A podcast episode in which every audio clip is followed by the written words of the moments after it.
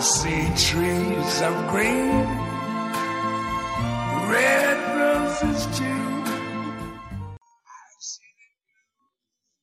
大家好，这里是陈说新财富。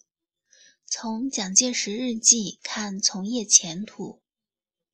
小的时候看过一本书，我都不记得是叫《蒋介石日记》还是《蒋介石传记》了。大约是在中考前一个月的时候，每天中午去一个远房的老爷家里面睡午觉。我选了他们家其中一间空置的，同时又有空调的一个房间，这样每天中午我能睡半个小时的午觉，而不是在学校跟同学一起聊明星和电视剧。睡前还可以空出来十来分钟，我就会翻翻床头的蒋介石传记，不知道是谁放在那里的，但肯定的是不是给我准备的。中午我就偷偷看。有的时候也会翻得特别好奇，一激动就丧失了午睡的时间。当时特别好奇的是，里面所讲到的一些人物和故事，历史书上是不提的。后来才知道，有的是不方便提到，有的是不知道，没办法提。初中生的我就隐隐地感受到了，书上写的历史不是确切的历史。历史从来都是胜利者的回忆录。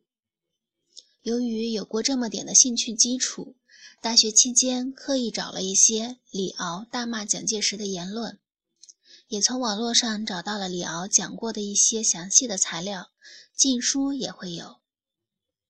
毕竟李敖他是自己受过蒋介石政府迫害，是个坐过牢的文人，他写蒋介石就极其偏激。什么“猪狗不如”“王八蛋”的词，在他笔下络绎不绝，看上去很刺激。原来历史出现过的大牛人物可以拿来这样骂，这帮助我大致对历史人物形成一些不同于主流教材的一点大胆的自己的感受。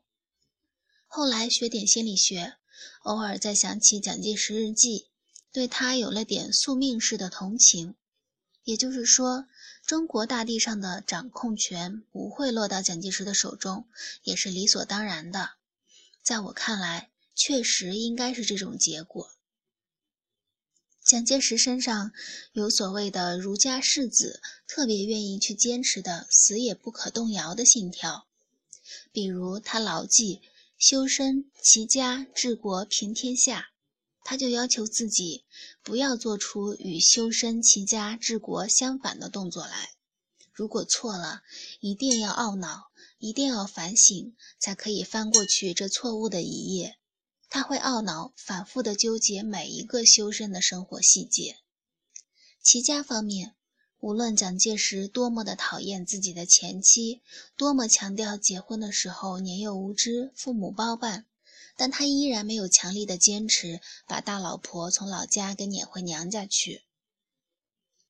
跟其他的朝代和所谓政府相比，单就对待犯错的人员来看，蒋介石更多的会是讲究兄弟情谊，不会立即枪决；而对待大部分有过交情的将军，蒋介石都会用无限期的监禁来惩罚，不会轻易的去立即枪决。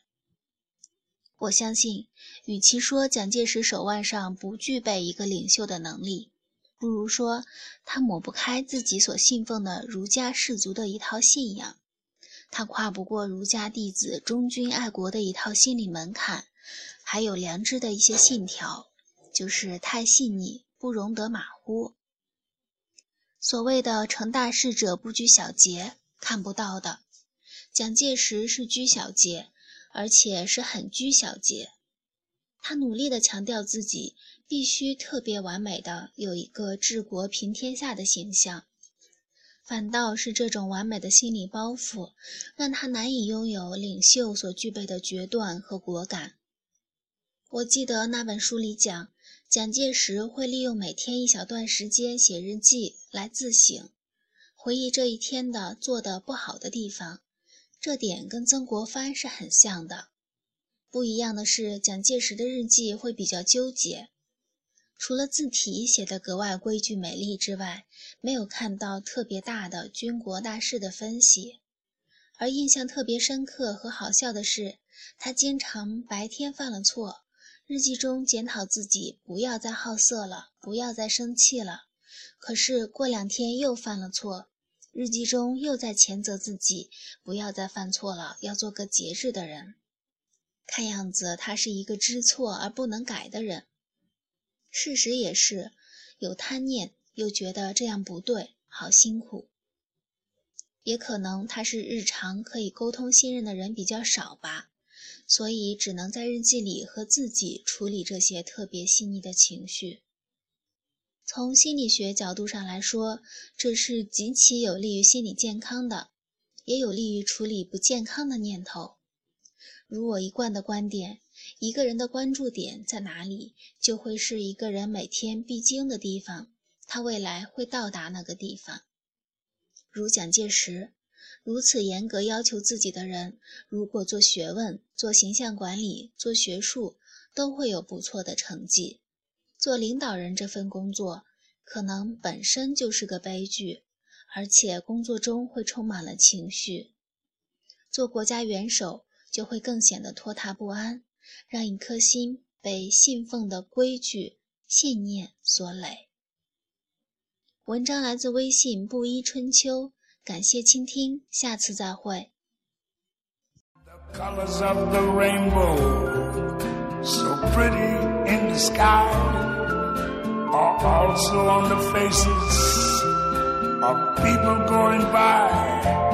I see friends shaking hands, saying, How